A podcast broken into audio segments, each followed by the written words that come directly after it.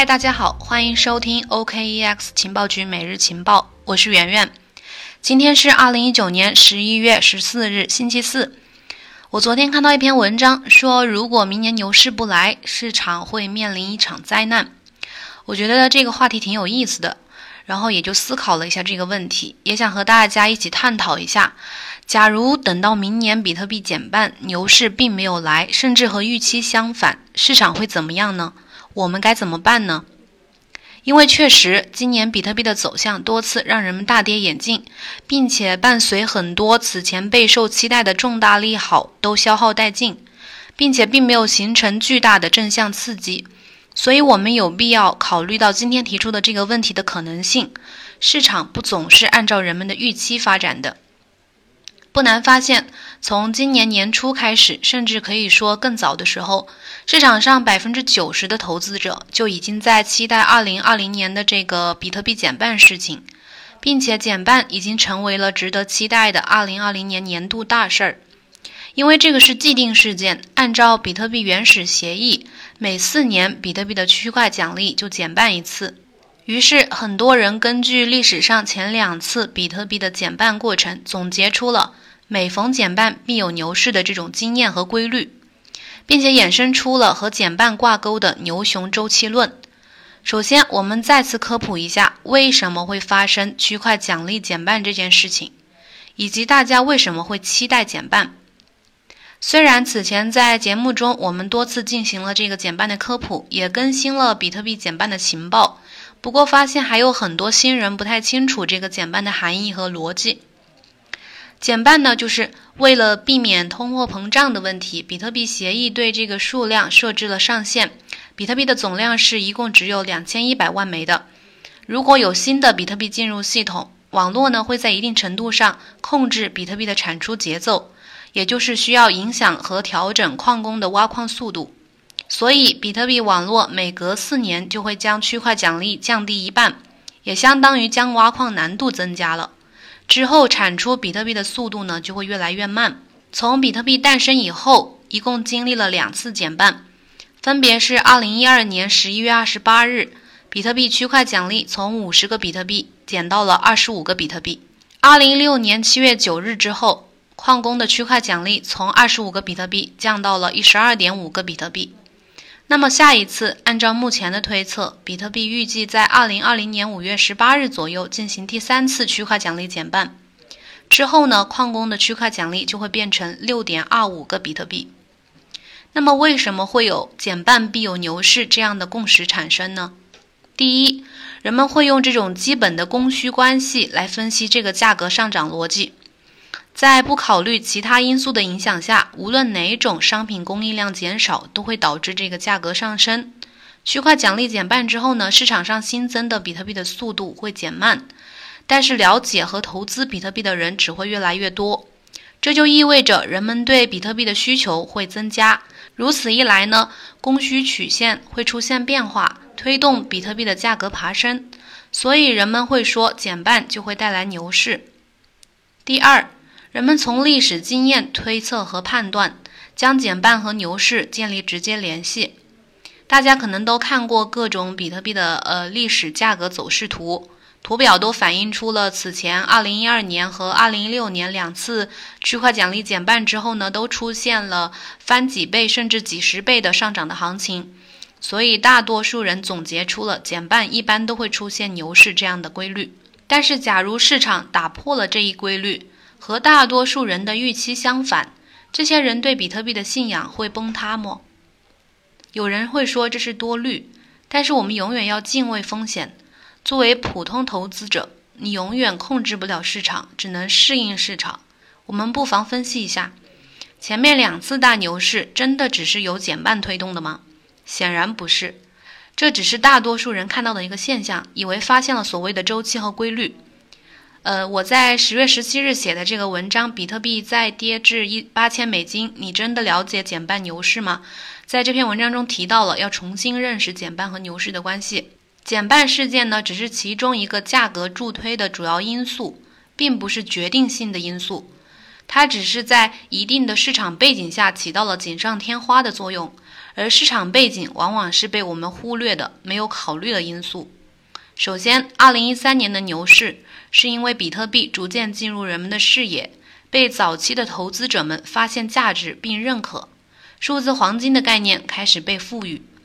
随之而来的是大量山寨币的出现，投资标的变多，并且刷新了传统投资市场中人们的认知，从而引起了大量新用户的兴趣，才开启了这一轮牛市。其次，二零一七年大牛市，我们要考虑到以太坊智能合约的成熟，在技术上实现了大突破，以及它带来的这个 token 经济暴富效应，给市场带来了巨大的增量资金，引爆了大牛市。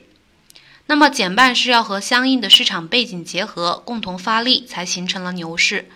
如果这么理解的话，如果今年到明年技术上没有实现什么新的创新突破，另外没有巨量的增量资金入场的话，那么市场的推力会大大减弱，会不会可能就达不到我们的预期呢？根据呃推特上有一个比特币投资分析师他发表的观点，如果想让比特币在下一次区块奖励减半之前始终维持在八千美金以上的话，市场至少需要约二十九亿美元的资金流入，只有这样才能抵消新产生的比特币进入系统之后带来的通缩效应。目前市场呢是逐渐回归理性的，和二零一三年和二零一七年这两个市场阶段性质完全不一样了。如果没有实质性的利好，场外观望的资金没有那么容易进场。并且这个增量资金达不到一定数目的话，是很难再开启十倍、一百倍行情的。在市场中待久了，你会发现，看空的人永远能找到空的理由，看多的人看哪里都是涨。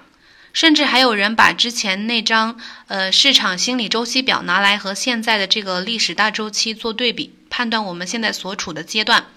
大家可以到我们的那个公众号里去看图。但是最重要的是，大家一定要有自己的判断能力，不要单一面的分析问题。这也是今天讨论和分享这个话题的意义吧，只是为了打开大家思维的局限，给予不同分析的角度。其实，自从今年市场复苏以来啊，这个比特币已经表现很不错了。从第二季度开始呢，一路攀升，涨势迅猛。六月中旬呢，一度涨到了一万四，将近一万四美金。前段时间，在那个政策利好刺激下呢，二十四小时内也创下了历史第四大涨幅。比特币拉动了一波结构性的小牛市，带动了山寨币的补涨。但是此后呢，又开始陷入了长期的调整。